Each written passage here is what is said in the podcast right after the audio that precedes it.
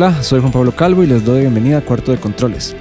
En este quinto episodio, mi invitado es el legendario Eric Román, quien nos contará sobre su trayectoria en el audio, que ha sido vital desde los años 80 hasta, hasta ahorita. En este episodio nos extendimos más de la cuenta, pero los invito a que se queden hasta el final porque hay información velocísima y la conversación fue muy, muy taris.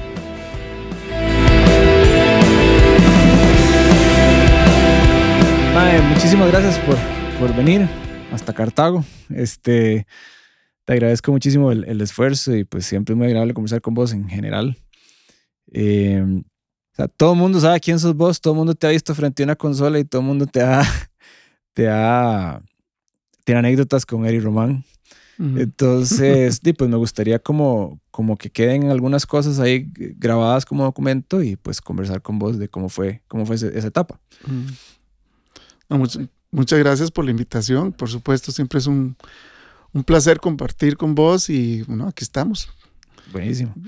Bueno, entonces, ¿dónde comenzó Eric, O sea, ¿dónde, dónde, o sea, ¿cómo, cómo llegaste a, a, a, tratar de dedicarte o a querer dedicarte a, al sí, audio? No fue necesariamente por, por una inclinación directa, porque yo no iba a estudiar música ni, ni nada relacionado con la música. Iba a estudiar comunicación.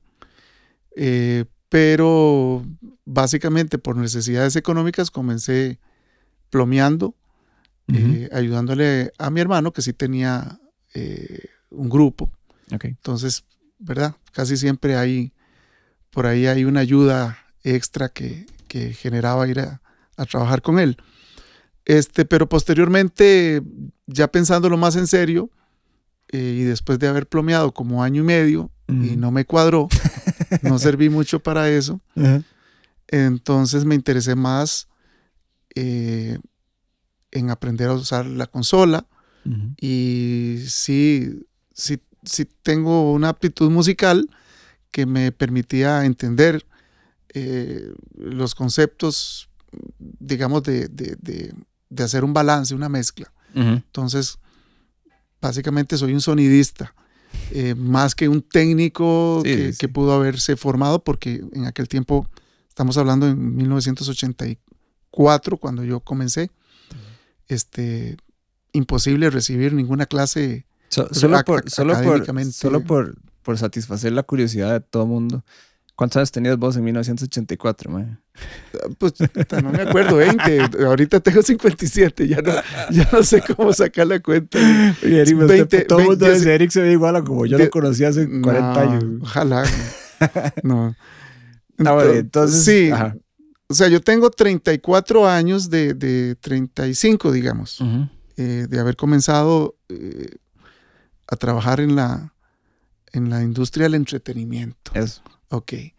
Y, eh, ok, comencé como haciendo sonido y posteriormente eh, resultó rentable. Eh, en algún momento quise dejarlo uh -huh. y viendo opciones este, para trabajar incluso en un, en un banco. Okay. Haciendo números, ya hice, to hice toda la, la, la, pasé todo el proceso de calificación y al final gané un puesto ahí administrativo y, y me iba a ganar menos de lo que me estaba ganando trabajando dos veces por semana. ¿En serio? Entonces, de, sí, no tenía sentido. No. Entonces, bien, eh, lo que sucedió después fue que hubo una oportunidad de, de llevar un curso de sonido como tal okay. con, eh, con un señor que se llama, o se llamó, no sé si, si ya murió o qué, no, no supe nada más de él. Ingo Fischbach, que es un, uh -huh. un señor alemán que acá había invertido en un grupo que se llamaba Néctar. Uh -huh. Entonces también trajo equipo, eh, equipo bastante sofisticado para la época y eh, tenía un estudio de grabación y se le ocurrió dar un curso.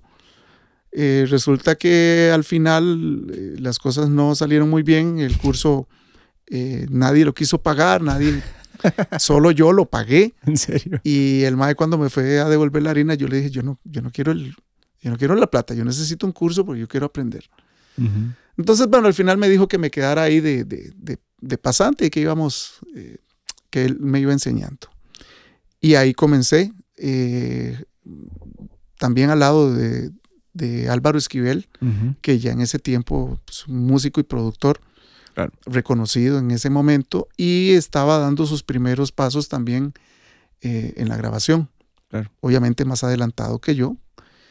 Y contábamos con bastantes recursos muy interesantes para la época cuando eh, el estudio tal vez mm, con, con mayor este, pediría era el de, el de CBS, Que en ese tiempo fue Indica, que era Claro. un proyecto nacional. Después pasó a CBS y posteriormente se fusionó con Sony Music. Con Sony Music. Entonces, cuando yo entré a trabajar a... a- perdón, bueno, hice el- empecé a trabajar con ellos ahí en el estudio. ¿Cómo se llamaba ese estudio? eh, IMP Productions, International, International Music Productions. Entonces, en aquel momento ellos, la, la intención era tener un sello disquero Y, y él había traído equipo para hacer grabaciones porque a él no le gustaban cómo sonaban las cosas acá. Claro. Eh, de la mano de, de Álvaro fueron consiguiendo equipo muy, para mí muy moderno en aquel momento. Claro. Este, qué sé yo, baterías electrónicas, Lindrum, teclados Oberheim, eh, un Synclavier, Ujú. que era un sampler. Eh, um, se trajo una de las primeras eh, interfaces para grabar MIDI. Así. Entonces, ah, no recuerdo ahorita cómo se llamaba, pero era aquella computadora cuadradita de Apple Ajá. que usaba un disquete floppy Apple de dos II. puntos- algo así. Ahorita no recuerdo. Dice que era Entonces, cuadradita con la entonces, podías grabar 16 canales MIDI. Y se trajo un sistema para sincronizarlo eh, a una grabadora Fostex de 16 canales de media pulgada. Hijo. Ok, entonces eso tenía, es decir, eh, tenías de la mano todo un montón de recursos eh, tecnológicos. ¿verdad? Y, pero tenías un- una grabadora que analógicamente no, tal vez no era la mejor competencia Claro. con una de dos pulgadas, Claro, claro. eh, como la que tenía CBS. Pero bien, este, ahí fue como comencé. Primero estuve trabajando, entonces como aprendiendo a hacer sonido Ujú. conforme tuve un poquito más de experiencia, eh, comencé a trabajar en el estudio que me amplió muchísimo eh, en cuanto a, a desarrollar mis, mis, mis- mi entendimiento de los planos, por lo menos, ¿verdad? A nivel Claro. artístico musical. Y técnicamente me permitió eh, eh, conocer eh, eh, máquinas o equipo que definitivamente en la calle no conseguías, porque Claro. en los ochentas cada, cada grupo, cada banda tenía su propio equipo en aquel momento, ¿verdad? Eh, vendría un tiempito después, ya vendrían las compañías de sonido que ya de esa forma, si tenías una banda y tenías tus propios instrumentos, no necesitabas rentar, eh, comprar el PA, sino que rentabas a la compañía para que, que te pusiera el equipo. Claro. En aquel tiempo eh, comenzaba RCTV, Ujú. eh, Toñín, Tañín. y había otra gente, el señor Pierre Baldí, que es un señor con muchísimo conocimiento. vamos a, yo diría que uno de los líderes en el momento de, de involucrar equipo eh, triamplificado, en fin, esa es toda Claro. otra historia. Qué bueno. Pero bueno, ahí comenzó. Eh, por ahí ya tuve mis primeras eh, experiencias en el estudio de grabación. Eh, y después de, de pasar de ayudante ya me encomendaron hacer algunas grabaciones para cometer los errores del caso, ¿verdad? bien. Sí. Y, y, ah, entonces ya en ese momento, a partir de ese momento y hasta la actualidad he estado metido en, en esos dos mundos, haciendo Claro. sonido en vivo, lo cual nunca dejé, y trabajar en estudio también. eh, de- entonces, cuando aflojaba uno, siempre estaba el otro ahí ayudando a las. a Claro, buenísimo. Y, y entonces, después de estar ahí, vos pasaste, o sea, estar en, con ese señor Ingo, ¿a Sí. cuál estudio te moviste? O por lo menos a cuál estudio frecuentabas, o cuál era la, la dinámica en ese Sí, eh, a ver, a- en, en aquel tiempo había una competencia bien interesante. ¿verdad? Porque Sony eh, eh, firmaba contratos con sus artistas. Claro. Y había algunos artistas que por diferentes razones no, no querían hacer producciones independientes.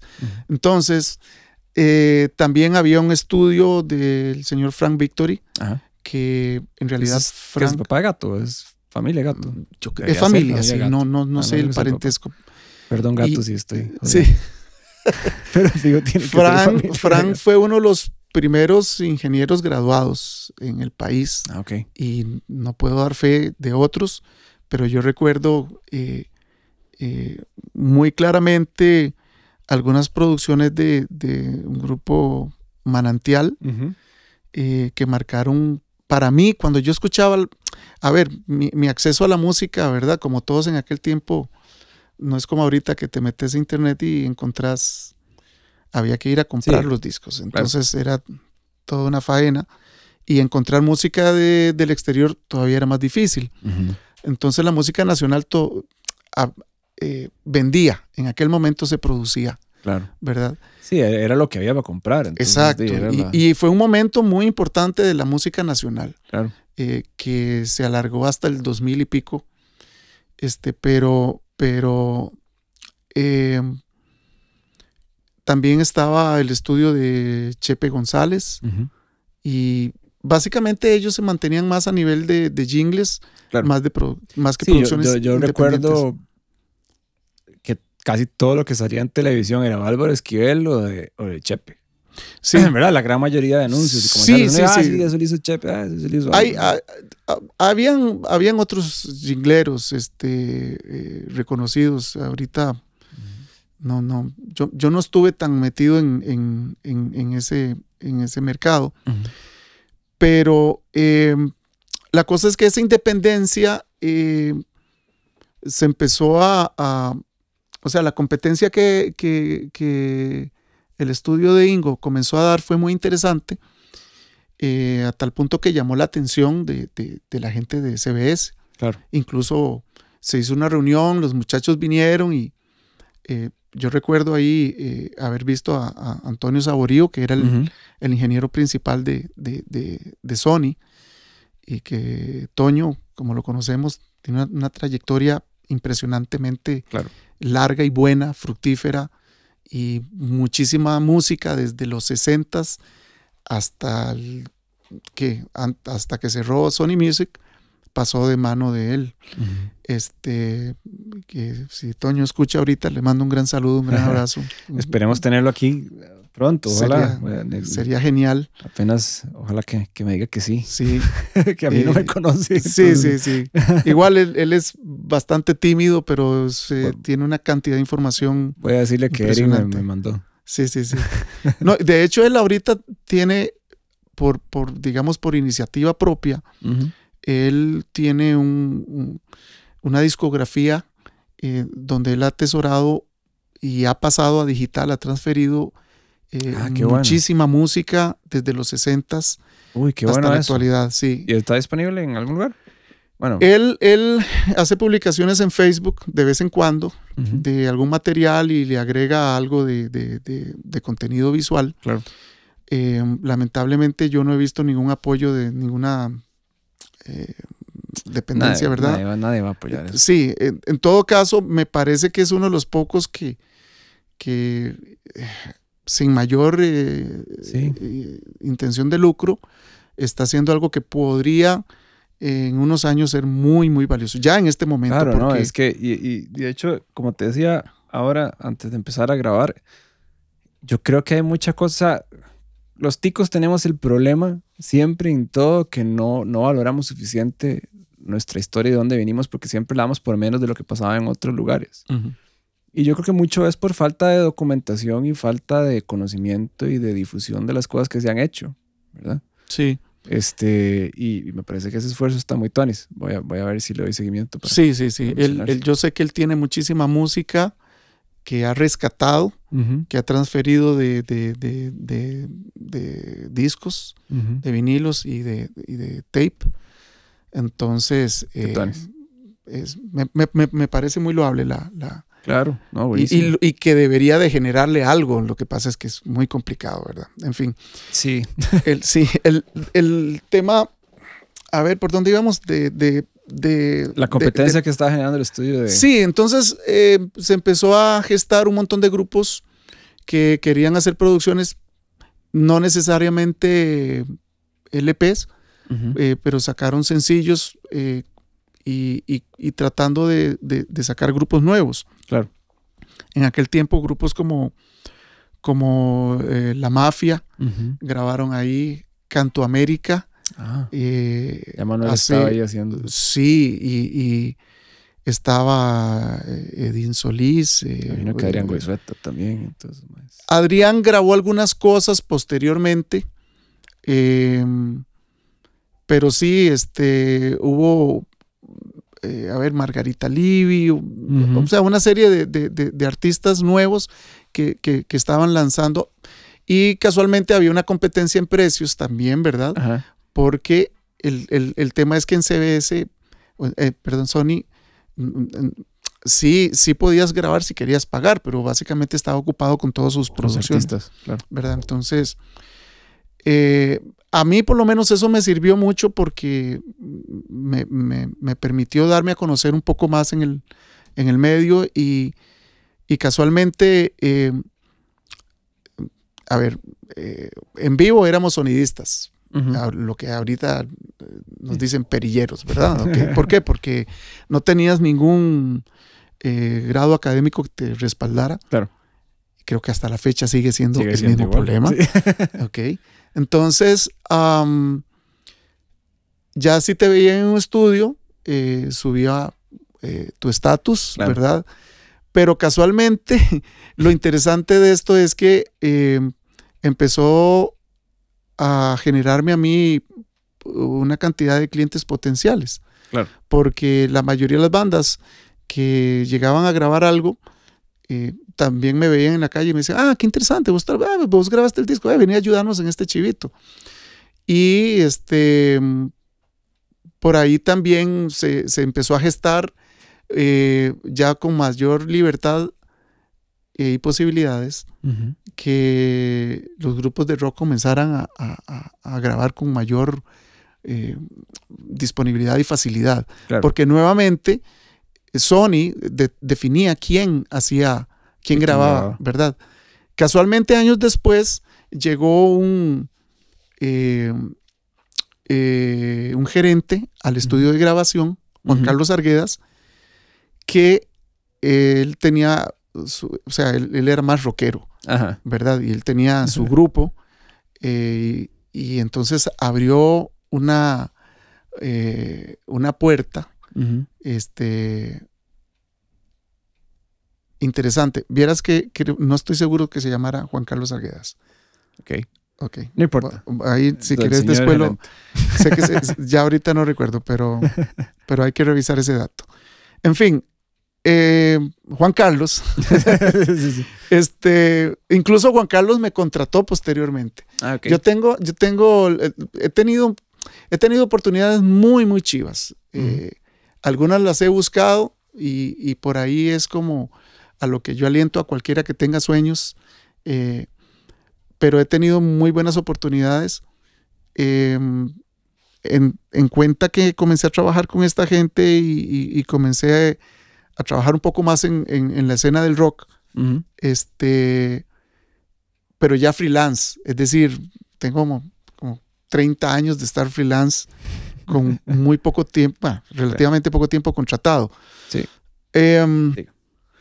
sí, entonces el, el hecho de, de, de que este estudio comenzara a abrir este espacio para que los grupos se hicieran producciones sí, claro. independientes, eh, al principio fue duro, pero después fue generando eh, eh, eh, gente más interesada que no tenía acceso. Es que esa es la cosa. Entonces, Entonces la competencia entre el estudio de, de- de este señor y, y Sony. sí, Pues eran los dos estudios que entonces... vamos a decir que eran los que comercialmente, a los que comercialmente se tenía acceso. Claro. Sí podías, yo recuento, recuerdo, yo comencé a trabajar con un grupo que se llamaba El Quinteto. Este, Fijo eran cinco más. Sí, no, eran seis. seis. Sí, el quinteto de seis. me decía. Este, el, esta gente, eh, yo conocí eh, los estudios de Sony porque ellos grabaron ahí en el 85 un sencillo y en ese tiempo yo era el técnico de, de ellos y, y, pues llevamos, teníamos que llevar el equipo y, y, y para, para, que ellos tocaran, eh, para hacer la grabación. Uh -huh. Entonces ahí conocí Saborío y conocí parte del equipo que había. Eh, curiosamente, ese equipo lo cambiaron como cuatro años después. Uh -huh. que fue cuando yo, cuando yo ingresé a, a, a Sony Music, yo entré uh -huh. ahí en el 89, okay. 88, perdón. Estuve final del 88 y todo el 89, en el 90 salí del país. Eh, yo dejé de trabajar en IMP y me fui para Sony. Ajá, te Entonces, la competencia. Me fui para la competencia. sí. el, el, fue muy curioso porque casualmente los dos estudios se caracterizaban por, por tener como, como, como recursos eh, diferenciados. Okay. Es decir, uh, el estudio de Sony fue, y sí, sí, sí, el estudio de Sony se convirtió en audioarte posteriormente, uh -huh. para tener referencia. Fue un estudio diseñado eh, en los Estados Unidos por, por, por la gente de, de, de CBS.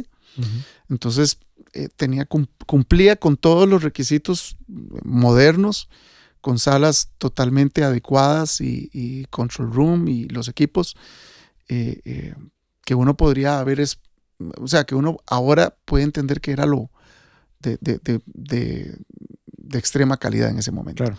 Cintas de dos pulgadas, eh, eh, con máquinas de, de, de, 24 canales, el, eh, consolas sí.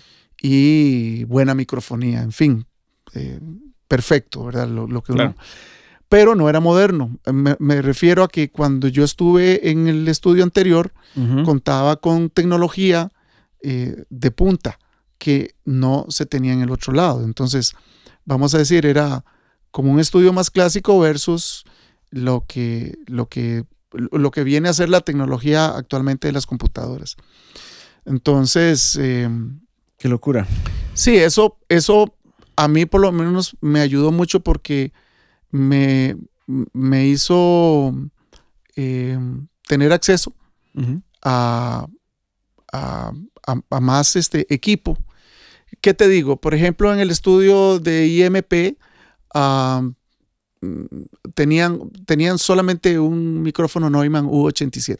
Uh -huh. Y lo demás era microfonía de, de no tan, de no, sí, de sí, no una gama tan alta, ¿verdad? Sí. En cambio, en, en, Sony Music era Sennheiser, AKG, Neumann, este, eh, y trabajabas con, con, una máquina de cinta de dos pulgadas, eh, MCI, mm. y posteriormente una Sony. Sí. Y, es la y, que está tirada en Acam, ¿verdad? Yo creo. No, en, en Acam, en Acama, en Acama hay una Sony, pero es de, de, de un cuarto de pulgada ah, okay. de dos canales. Hay una, no hay una de dos pulgadas ahí. Pero debe ser otra. Yo creo que hay no sé. Ahí. El que, el, que, el que tiene esa Sony, Ajá. el que tiene esa Sony es Ricardo Padilla. Ah, ok. Esa eh, ha pasado ahí de manos. Es, ahorita la tiene Ricardo, pero no. Eh, no está tiene, funcionando. No está funcionando. Tiene ahí un par de, de cositas que hay que corregirle. Yeah. Este. Y bien, bueno, eso, eso hizo. A mí, por lo menos, me sirvió montones. Entonces, cuando yo terminé de, de, de, de estando en, en Sony, uh -huh. eh, me salió una oportunidad de ir a trabajar al Caribe, a Curazao, uh -huh. a un estudio de grabación también. Este, ¿Cómo llegué a, ahí? Eso es, otra, eso es otra historia un poco larga, que viene a raíz de hacer sonido en vivo. Claro. Yo fui a la isla de, de, de una gira a, a tocar allá uh -huh. y mi hermano al tiempo se quedó viviendo allá entonces salió la, la oportunidad de, de, un técnico en un estudio de grabación y como yo trabajaba en Sony, de, pues fue, fue relativamente fácil. Claro. Y allá me quedé 10 años. Me fui en el 90 y regresé es un montón, en el sí, 99. Sí. ¿Y qué tal era allá? Súper bien. O sea, yo, bueno, primero la paga era muy buena. ¿Y, y, y por qué Muy se buena. La pregunta. Sí, sí, sí. o sea, yo, yo me fui por eso, ya tenía familia, tenía dos hijos. Y cuando me hicieron la oferta salarial, yo dije, no, aquí hay que irse a aprovechar la vara. Sí, claro. Lo que pasa es que ya estando allá, decidí llevarme a la familia y, y, pues obviamente, aunque fuera muy buena la paga, este, Sí. era otra cosa. Claro. Sin, sin embargo, fue, fue muy tuanis, me quedé nueve años hasta, me quedé hasta el 99 que regresé. Y este, mm, para hacer, un- es, un- es una isla pequeña, son eh, 60 kilómetros Ah, sí. eh, cuadrados, tiene 200 mil habitantes. Ujú. Y en aquel tiempo las producciones musicales se hacían en una base de, de, de un top de 2.000 discos. Güey. Y eso era lo que vendía Costa Rica como tope en, en- a finales de, de los 80. Qué locura. Sí, Costa Rica nunca ha sido un comprador de discos. No. Somos pésimos y es lo que comentabas ahora. Ujú. Este, y entonces yo llegué, yo decía, puña, y todo bien con el salario, pero aquí, ¿de cuánta gente va a grabar? Pues grabamos todos los días y siempre Wow. había overtime. o sea, Qué locura. Sí, ellos producían mucho porque um, hacían mucha música propia a, a nivel autóctono, folclórico.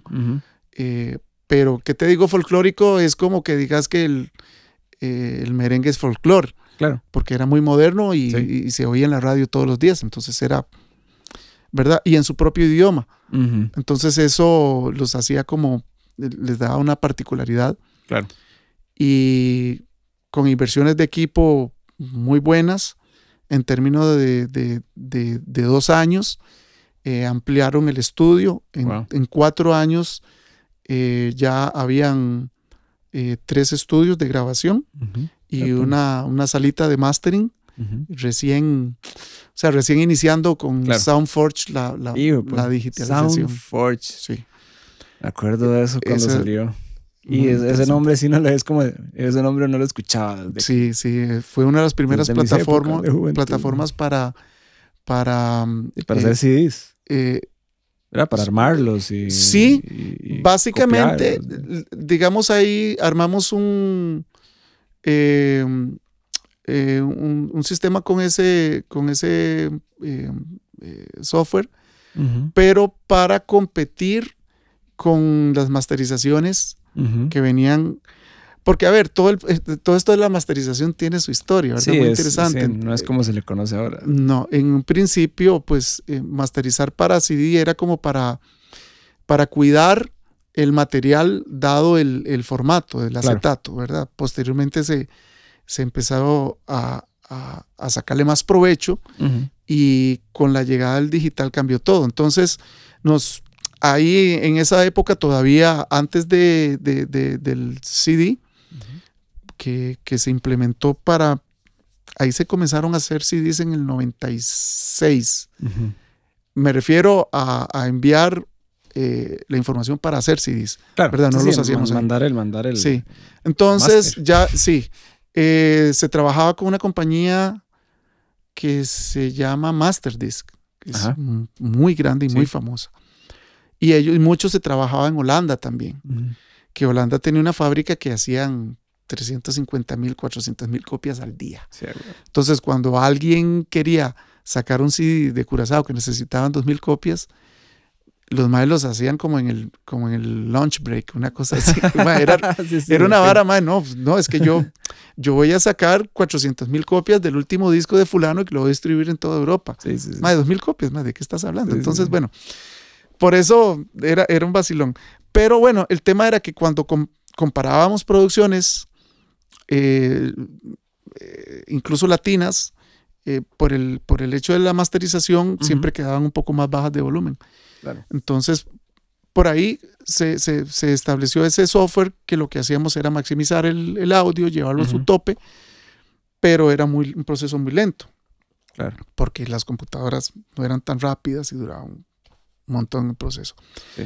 Y mm, no teníamos el acceso a, al equipo de masterización análogo que, Sí. que sabíamos que se podía utilizar. Pero bien, este, se hizo así. Había un, un- un cuarto de réplica de cassette eh, Y una de esas salas de grabación era completamente digital, ya en el 96. Ah. Entonces teníamos dos salas análogas con, con máquinas de 24, eh, de 24 canales, 2 pulgadas. Y había, en 1996 yo comencé a trabajar con una 02R de Yamaha Ajá. integrada con que, eh, eh, la competencia de los ADAT, que eran los, los Tascam, Los Tascam. ¿verdad? Que, eh, o sea, a mí siempre me ha gustado cómo suena ADAT, el sonido de la ADAT. Ah, sí, de verdad. Sí, pero Ah. la máquina es una Una porquería. porquería. Sí, el, definitivamente el Sí, el mecanismo sistema no era bonito. te- Sí. pésimo. Y a nivel profesional para, para video utilizaban más Tascam, Claro. ¿verdad? Un, un formato que, aunque el, el, el, cassette era un poco más pequeño, tenía un sistema mucho más sólido en todo sentido, a nivel de mecanismo y a nivel de sincronización. Ah, ok, ok. Sí, lo que veo es que la sincronización con ADAT era una... Era terrible, Pesadilla. terrible. Y, y- y se fueron mejorando, pero nunca, nunca podían competir. Entonces, eh, en ese estudio había un, un- un ingeniero, eh, había un ingeniero gringo eh, que este, nos daba, perdón, no era ni gringo, vos sabes, él era inglés y tenía su compañía en los Estados Unidos. Y él le daba mantenimiento. él, él era el que hacía todas las instalaciones y todos los equipos y cuando pasaba algo, él venía anualmente a hacer los cambios. Sí. Y él fue el que integró eh, los sistemas y él dijo, no, mira, pues, si quieres competir, tenés que hacerlo con esto por tal y tal razón. Claro. Em, ya en, en, a ver, ya en el, ya en aquellos tiempos ya habían estudios con ADAT, pero siempre fueron un dolor de cabeza. Pero a mí me encantaba cómo sonaba, o sea, no, Sí. no sé, Algo tenía. sí, sí, los convertidores te agregaban algo, es lo que hablamos de, la, Sí, sí. de las reverb, ¿verdad? Digitales. Sí. Ahí no, buenísimo. Y, y entonces de ahí te viniste para acá.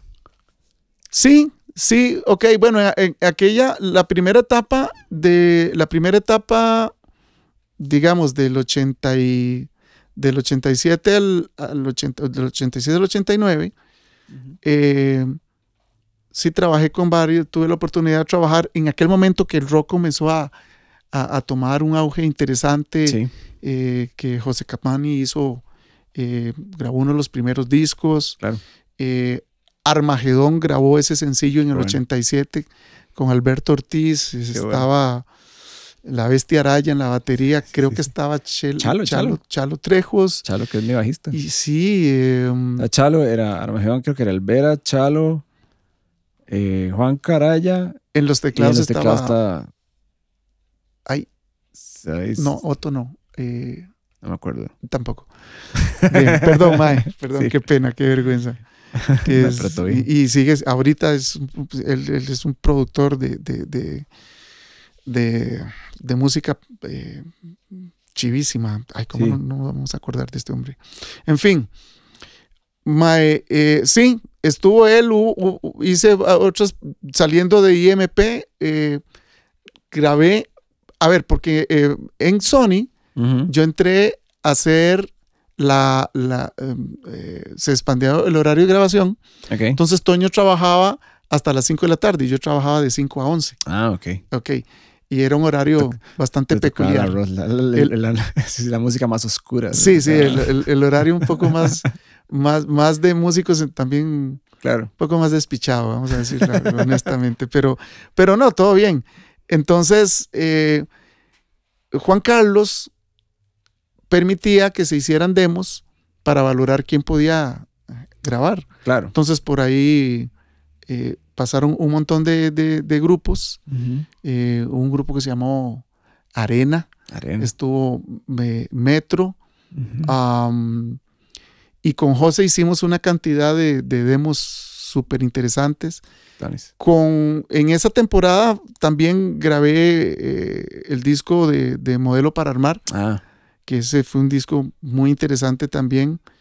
Eh, en ese sí participé en toda la, la grabación y lo mezclamos con, con un argentino que se había venido para acá un una temporada y que era el ingeniero en vivo de eh, Miguel Mateos.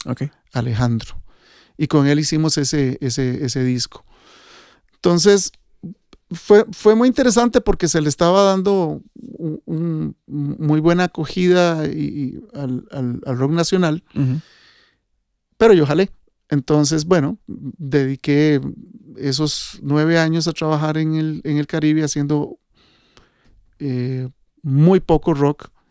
Eh, allá grabé con, con, un par de bandas de, de, blues y rock and roll propiamente holandeses, pero mucho, mucho latino lo que, lo que se hacía allá. Y estando allá tuve contacto con, eh, con un, grupo de salsa que, que la pegó que se llama Los Adolescentes, que ahora se llama Por fin Los Adolescentes, y ese fue, digamos, el, el big hit. Claro. Eso fue interesante. Ya en el, entonces yo me vine en el 99, eh, pasé un año trabajando eh, contratado por Pimienta Negra. Pimienta Negra. Pimienta Negra. Sí, y haciendo trabajos en estudio. Comencé, ah, ya en ese tiempo, Carlos Domínguez había hecho la inversión para AudioArte. Eh, y este, con, el socio habían comprado todo el edificio con todo lo que había dentro. Entonces Carlos lo, él ya tenía y adecuaron algún equipo eh, eh, nuevo, pero las salas eran las mismas, ¿verdad? Y contaban con mucho de la microfonía y algunos equipos que estaban disponibles todavía eh, como unos eh, ecualizadores Pultec y, una, una, serie de compresores eh, Urey, ¿verdad? Que era lo que, lo que habían en el estudio. y bueno, ya, ya esto es como una época... En Audioarte estuviste un montón de tiempo, ¿no? Nueve años. Audioarte, yo, a ver, es que Audioarte, la, la etapa de Audioarte del 99 fue como consolidarse primero con, el equipo como estaba. Posteriormente vino una etapa de, reforma del estudio, sí. donde eh, John Storick hizo los diseños sí. y votaron todo y, simplemente dejaron el cascarón y comenzaron a construir lo que... Esa fue la época en la que yo conocí ahí, yo sí, lo que podría ser... el, miles, digamos. El, mejor y el único estudio, bueno, ahora hay varios estudios con, con diseño, pero a nivel de proporción, eh, impresionante, ¿verdad? Yo sé que ahorita hay varios estudios diseñados correctamente. Digo, no, no es que los demás son incorrectamente, pero vamos a decir con... Sí, sí, sí, fue planeado desde cero para, para funcionar de cierta manera, no fue acondicionado lo que ya existía. Exacto. Entonces, bien, eh, eh, durante ese proceso, eh, fue en un tiempo donde, donde se hicieron, todavía habían algunos sellos disqueros. Eh, Estaba, pues me acuerdo de, de, ¿cómo se llamaba? DM. DDM. DDM. DDM. sí. DDM. Con, sí, ya, entonces, casualmente, el, el estudio de audioarte Vieras que hacía más, este, obviamente independiente, porque ya, ya Sony prácticamente no firmaba a nadie. DDM sí, sí hizo varias cosas interesantes. Yo me acuerdo que, sí, yo me acuerdo que, que DDM, estaba BMG. BMG. Sí, lo que pasa es que yo no estoy seguro que ellos... Em, a ver, algunas de las, eso lo, podrán aclarar los que estén más claros en cuanto a contrataciones, pero muchas veces era como que el artista eh, firmaba pero únicamente para distribución, tenías que vos pagar la, grabación. DDM lo hizo diferente. Entonces, por ejemplo, con Mecatelio, que grabamos tres discos ahí, y con Cadejo. Me acuerdo que esos eran como los dos artistas más grandes de DDM. Exacto. Y, y, ellos pagaron, aunque Cadejo comenzaron independiente y después encontraron la... Sí, eso y, fue muy, muy, muy interesante con ellos ese, ese proceso. Yo me acuerdo que esa fue una época como bastante emocionante para uno que como músico que está empezando. Había como de repente uno ya salía del, del cuarto de la casa, de, estar practicando y se da cuenta que había disqueras y que había música y uno las oía y era en aquella época de las semanas U gigantescas donde se llenaba hasta la calle de gente cuando había conciertos de música nacional. Y estaban las disqueras y habían bares y existía audioarte, era como toda la, el pedigrí, digamos, de aspiracional sí. de, de todos los que estábamos comenzando. Claro, el, francamente, ya habían otros estudios que, que estuvieron trabajando fuertemente en toda la época del 90. Sí, claro. ¿Verdad? Em, pero quizás el, tema era como que, a ver, con todo lo que estuvo pasando, DDM como que abrió como una esperanza de que se, de que, de que la producción independiente fuera rentable. Claro. ¿Verdad? Este, y fue justo antes del, del desplome de la industria. Sí.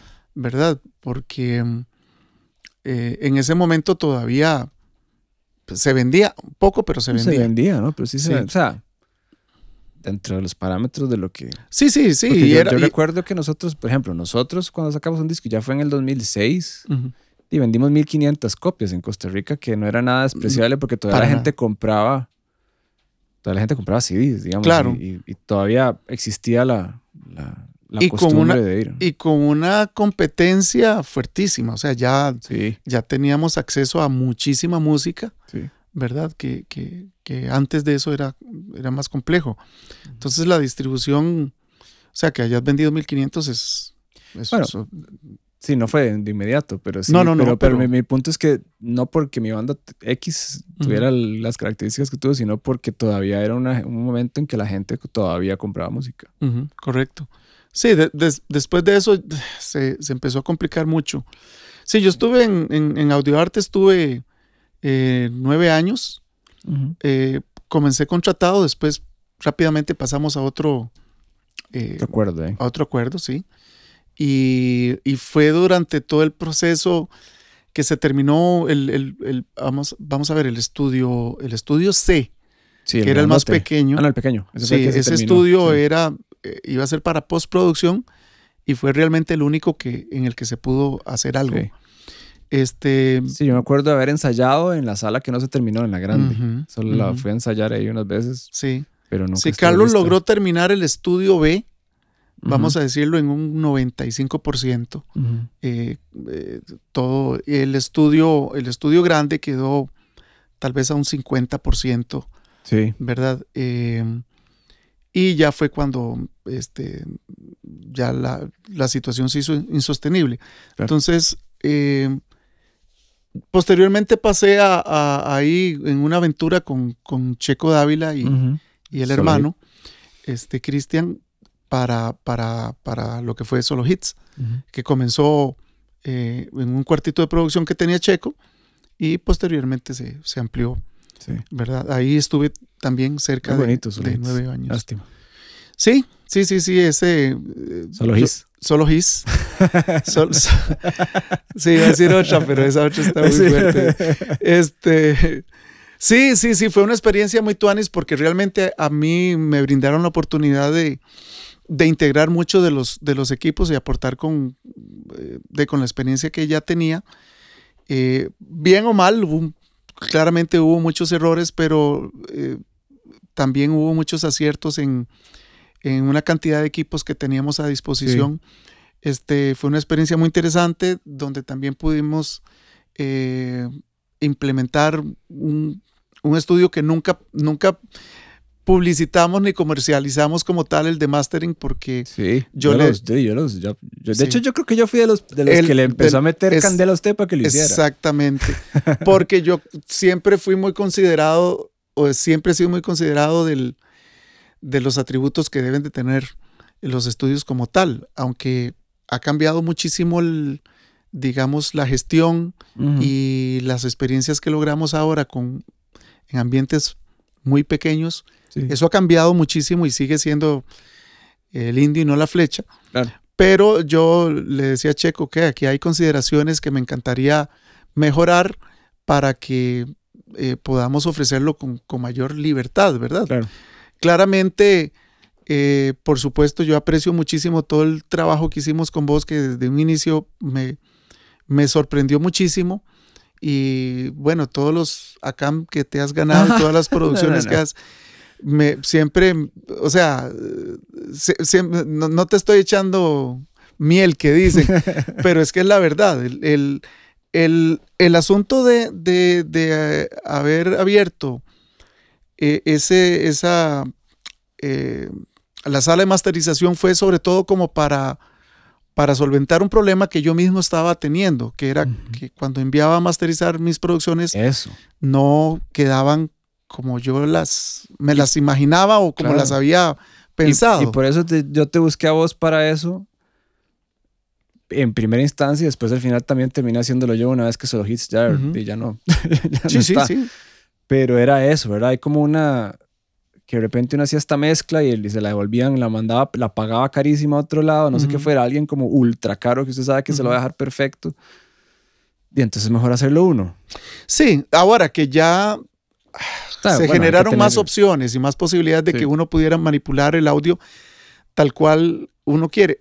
Ahora, a ver, yo en mi defensa lo que digo es que yo siempre he ido muy en, en, en pro de, de lo que el artista quiere como, como, como producto final. Sí, Claramente, eh, habían productores que tenían un mercado meta sí. y querían algo específico que no era, digamos, lo que yo consideraba que técnicamente era sí. eh, eh, lo, lo ideal. Pero bueno, es justamente crear un, Básicamente te pedían que los reventaras y vos no querías reventar. por ejemplo, por ejemplo.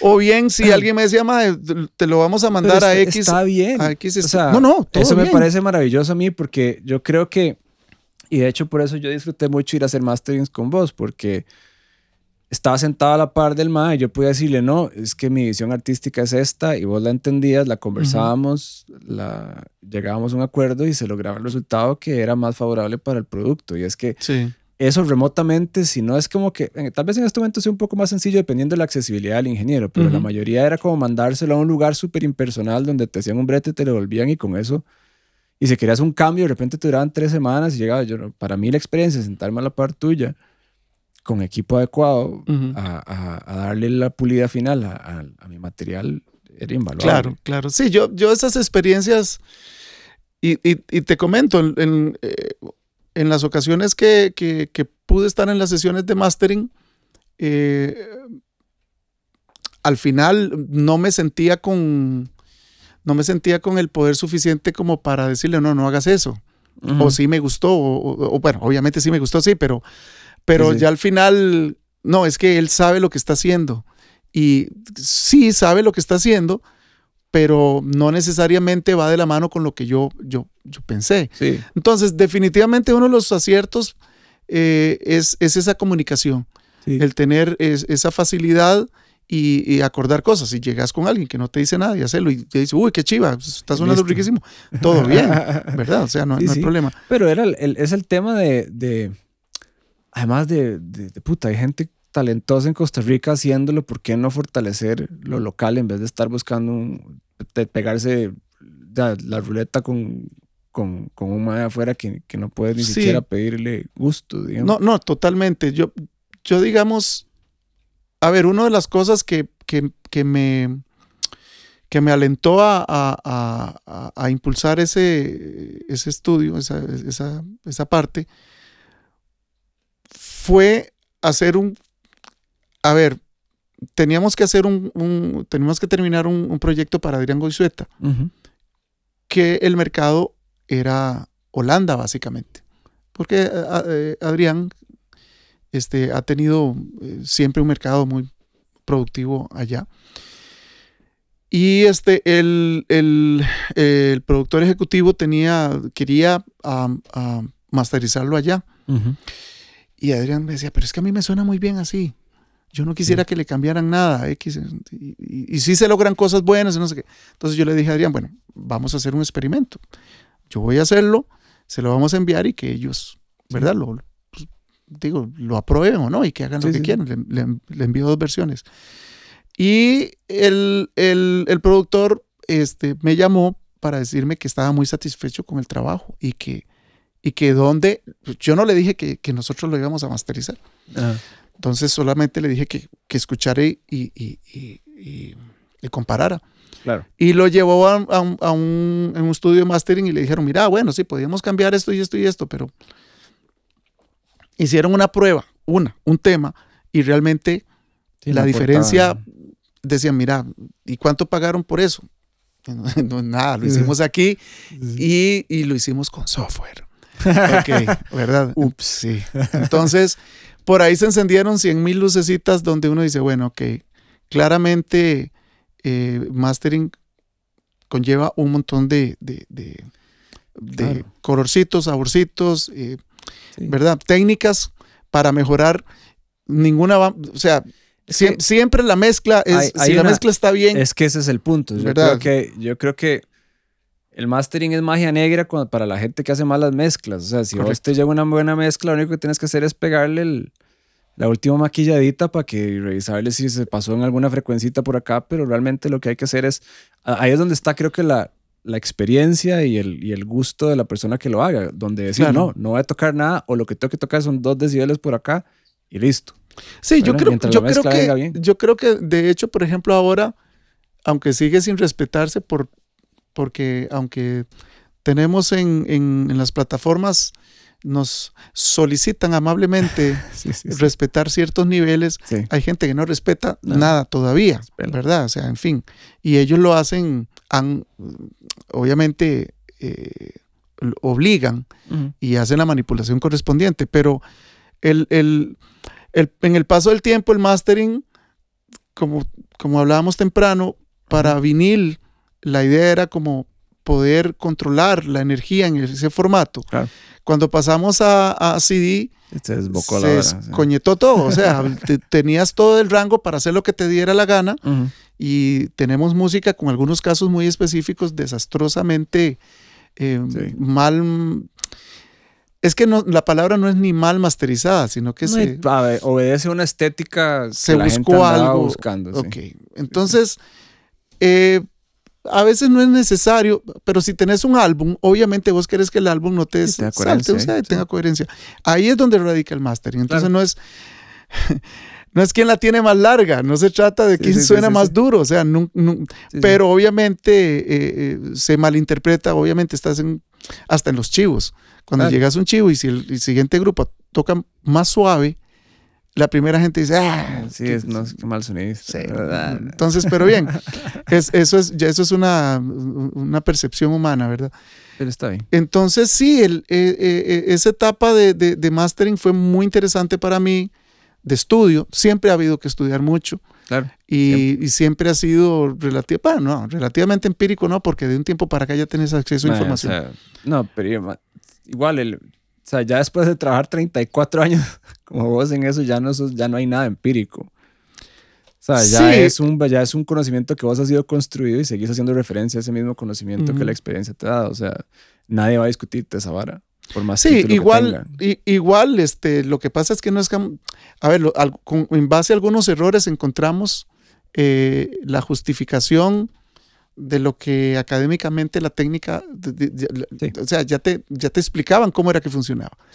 Mentira que te vas a convertir en un, en un ingeniero en electrónica como un Daniel Brenes, qué sé yo, que te, puede leer todos los integrados y circuitos, pero sí puedes encontrar eh, eh, la razón de cómo se justifican el tratamiento de cierta energía. Entonces, pero sí hay que, sí, sí, sí tienes que estudiar. Y actualmente, actualmente yo digo, lamentablemente, eh, ahora que venía para acá, yo decía, ¿qué pasa si Pablo me pregunta, Mae, ¿qué música estás escuchando últimamente? yo le iba a decir, y Mae, ninguna.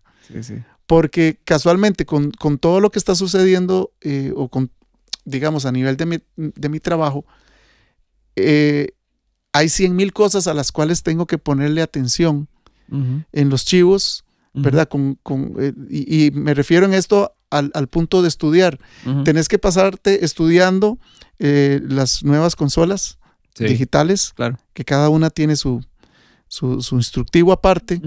y, si estás, por ejemplo, tratando de hacer algún trabajo eh, en estudio, viendo a ver qué pueden ser las tendencias y, y, qué es lo que está sucediendo. Entonces, bueno, ok, tenés que escuchar música para para, para, ver cuáles son las tendencias, pero no necesariamente.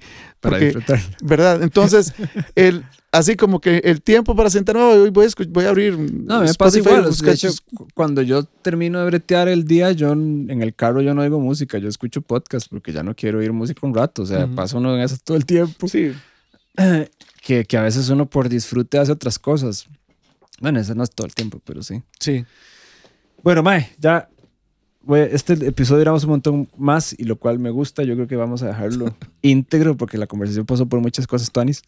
Este, y te quiero agradecer muchísimo el tiempo y qué dicha que nos vimos porque tenemos años de, de no vernos la cara Sí, por no, la no. pandemia y, y trabajo. No, y ojalá que, ojalá que las condiciones cambien de forma que podamos seguir este, reuniéndonos y- Sí. y, y haciendo cosas juntos. Es, es muy enriquecedor.